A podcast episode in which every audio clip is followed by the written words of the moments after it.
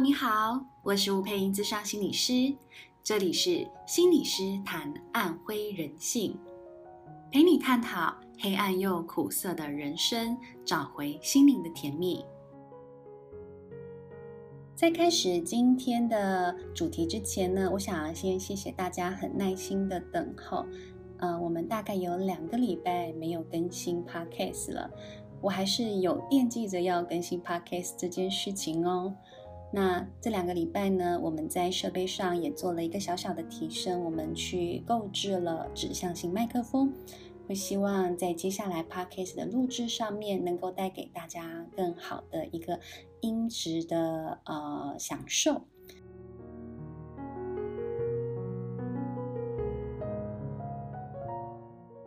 那今天我想要跟大家探讨的是心理时事。最近呢，嗯，台湾的社会没有非常的平静，有很多呃社会时事牵动大家心里的很多的焦虑。那我今天想要跟大家谈的这个主题是，最近有一个媳妇她自杀了，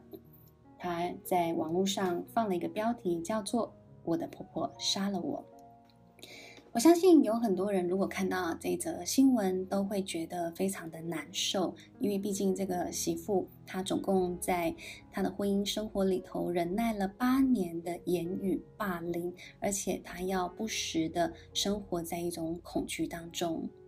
那她在这一段她所最后留下的讯息里头，她其实讲到几个让人非常难受的一些语句。包括她说，嫁过来的几年，每天都过得胆战心惊。她一直很希望自己可以变正常，但是天天看人脸色活着，真的非常的累。那她也提到了三不五时的言语霸凌，说错话就无视你、恐吓你，够了。她真的希望够了。她说：“谢谢指教，我不在就好了。对不起，亲爱的老公和儿子，妈妈还是很爱你们，可是我没有力气再走下去了。”他在他的内容当中，同时也提到了，他其实不是不想要活着，而是活不了了。我相信你看了这一段呃新闻也好，或者是呃看到他所写的最后的这一段留言，我相信你的心情都会跟我一样是非常非常的沉重。那他的这一篇脸书其实也超过两万人分享，都很希望能够替这个媳妇讨回一个公道。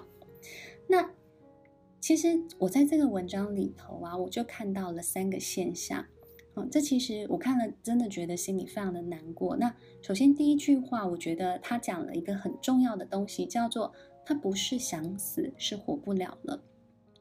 我相信，呃。对心理学感兴趣的人，你们身边难免会遇到有一些人，他们生活陷入了很大的低潮跟痛苦当中，甚至有些人会想要结束自己的生命的那一种时刻。那当一个人他谈到了他很痛苦，他想要自杀的时候，其实很多时候他们想要结束的并不是生命，他们想要结束的是痛苦。而是他现在所经历的痛苦，其实他用尽了他所知道的任何一种方法，都没有办法帮助到他。所以，当一个人他在跟你求助的时候，我们是否有那一个对于危机的敏感度？其实我在这里，我觉得非常的难过，是因为我想，其实，在我们整个社会，对于一个呃自杀守门员这样子的。概念，或者是这样子的一个敏觉度，也许是太少了。那究竟这一个媳妇在她的婚姻生活当中经历了多少痛苦？有多少人可以理解她呢？其实有些人会说她怎么这么傻？其实忍一忍就过了。但其实你可以想象吗？她忍了八年哦。好，那很多人会觉得她傻。很多人觉得他傻，其实是因为他结束了生命，而他没有办法再继续跟他的孩子相处。很多人会觉得他傻，是因为你又为什么不离开呢？你为什么要继续待在这个豪宅里面，被当垃圾一样对待？哦，这个“垃圾”的词是当事人自己陈述的哦。可是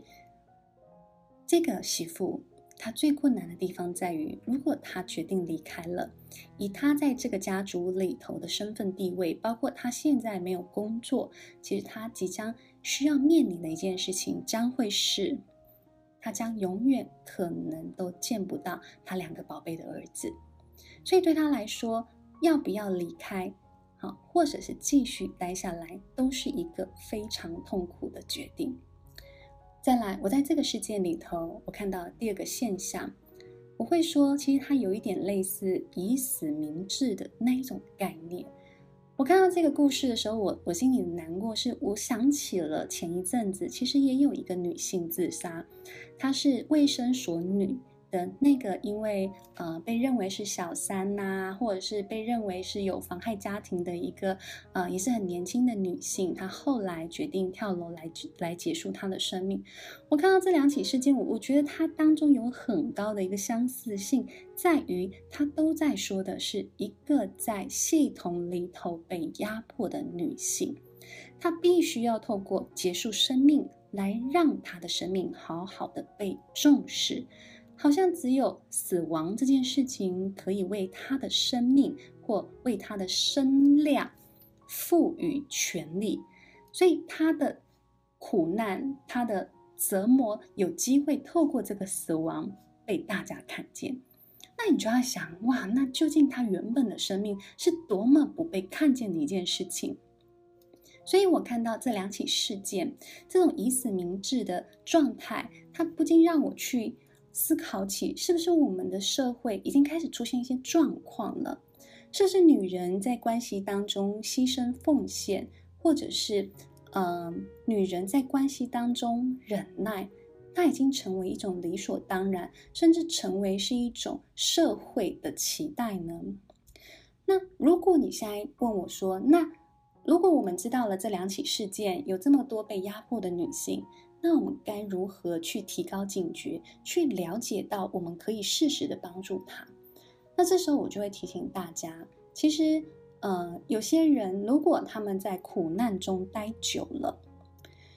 如果他们甚至，呃，也许三个月的时间，他持续的为同一个事件哦，同一个事件，他有强烈的困扰，但他又很痛苦，然后又不知道还能用什么样的方法。但是他透过反复跟你讲同一个事件的状态来跟你说他现在的生活很不 OK，那其实你就要提高警觉的一件事情是，也许他很需要受到专业的协助，或也许他很需要受到更多更多的支持跟理解。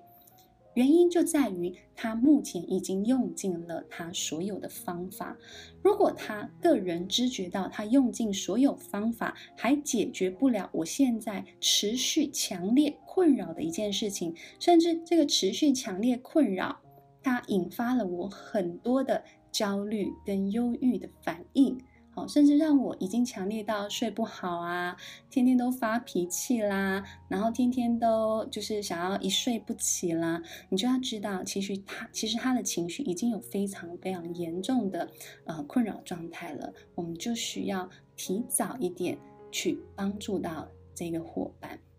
甚至我们可能要能够有一群人轮流的陪伴在他身边。好，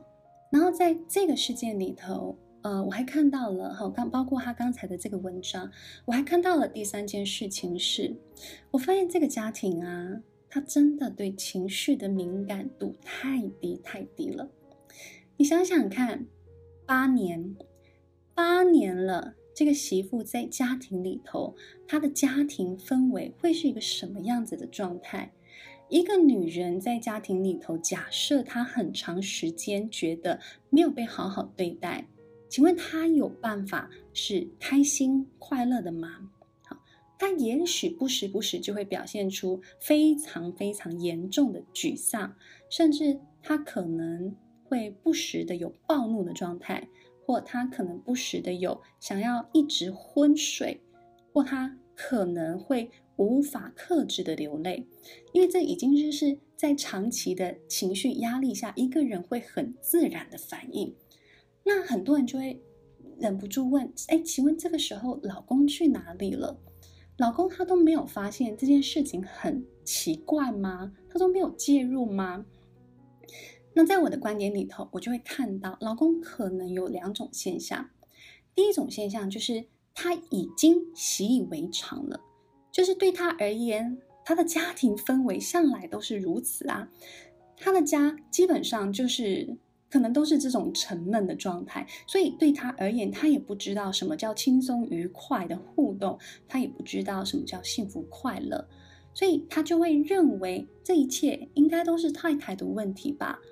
啊，或者是像其实在这个事件发生之后，其实你会发现，嗯，这个婆家。的婆婆甚至公公，他们其实出来在谈话的过程当中，他们也都一致的认为是这个媳妇自己本身的问题。好，那当然，我想我们在今天的谈论里头，我们也只能说，我们从我们新闻上我们所看到的这些讯息，我们去做一个讨论，我们并没有办法真的完全去了解到说，那婆家他们自己本身是什么样的状态，我们顶多也只能去猜测。所以，我今天讨论，我也只能从我常见的家庭系统里头去看到这个现象，去跟大家说，也许这会是一个什么样、什么样的状态，在婆家的整个家庭系统里头，他们有可能有什么样的限制。好，那我刚才第一个讲到了习以为常的情绪氛围，那有可能这个先生也有可能有第二种情况，叫做习得无助。什么叫习得无助呢？就是他也许也试了很多方法，想要去调整跟改变，呃，太太在家庭当中的地位，然后也想要去呃照顾好自己的太太，或者是帮太太说话。但是呢，他可能就会遭遇到的是家庭里头对他这个行为的不谅解。他如果每一次都帮了自己的太太，也许他。对于自己的妈妈就很难交代。最简单说，他总是夹在两个女人中间的时候，他每一次的介入真的都有帮助到太太吗？还是他每一次的介入都让自己的地位更难保，自己的生活更难受，甚至他可能也加诸了太太的痛苦？而这样的现象就有可能让这个先生有习得无助的现象。所以。你说先生跑去哪了？我猜可能有这两种现象。好，但是我们从在呃这个媳妇最后所留下来的讯息里头，我们再去看到她其中有一句话，我觉得会特别引发我的关注，在于她说：“对不起，亲爱的老公和儿子，妈妈还是很爱你们。”她只有提到妈妈这个角色，所以我也会忍不住去想：咦，她何以没有提到？老婆或太太这个角色呢？是不是太太这个角色，她在这个家庭里头，她也早就觉得丢失了。所以你去想，一个女性加入一个家庭，其实她的生命里头很重要的支柱将会是自己的先生。也就是说，一个女人。他有很大的生命的支持，或者是呃生命当中的滋养或关系当中的滋养，有很大一部分其实是来自先生的。一个女人她成为妈妈之后，有时候她可能在照顾孩子的过程当中，她情绪失控了，或她觉得太过劳累了，而这时候如果她的队友，出来很适时的陪伴他，很适时的与他一起共进退的情况下，啊，或者是与他一起来解决问题。你知道这个女性对这个女性来说，那这就是一个很相互支持，并且连接感很强的一段关系。对她而言，她的痛苦指数自然就会下降很多，甚至她也不会觉得在这个照顾的过程或待在这个家庭里头有多么。大难熬的地方，所以夫妻关系一直都是一个家庭关系里头很重要的核心关系指标。但看起来，在这个最后的留言里头，他已经失去了夫妻关系这样的角色。谈到这里，我希望让大家可以重新去思考的几件事情，其实就在于我们能不能去更认识一个人。何以想要结束生命？再来，我们能不能去更认知到，究竟我们都是怎么去看待媳妇这个角色，或期待媳妇这个角色？再来，我们能不能更去了解到这个先生在婆媳之间他常常扮演的角色，然后以及这个家庭氛围它有多么重要的一个决定性？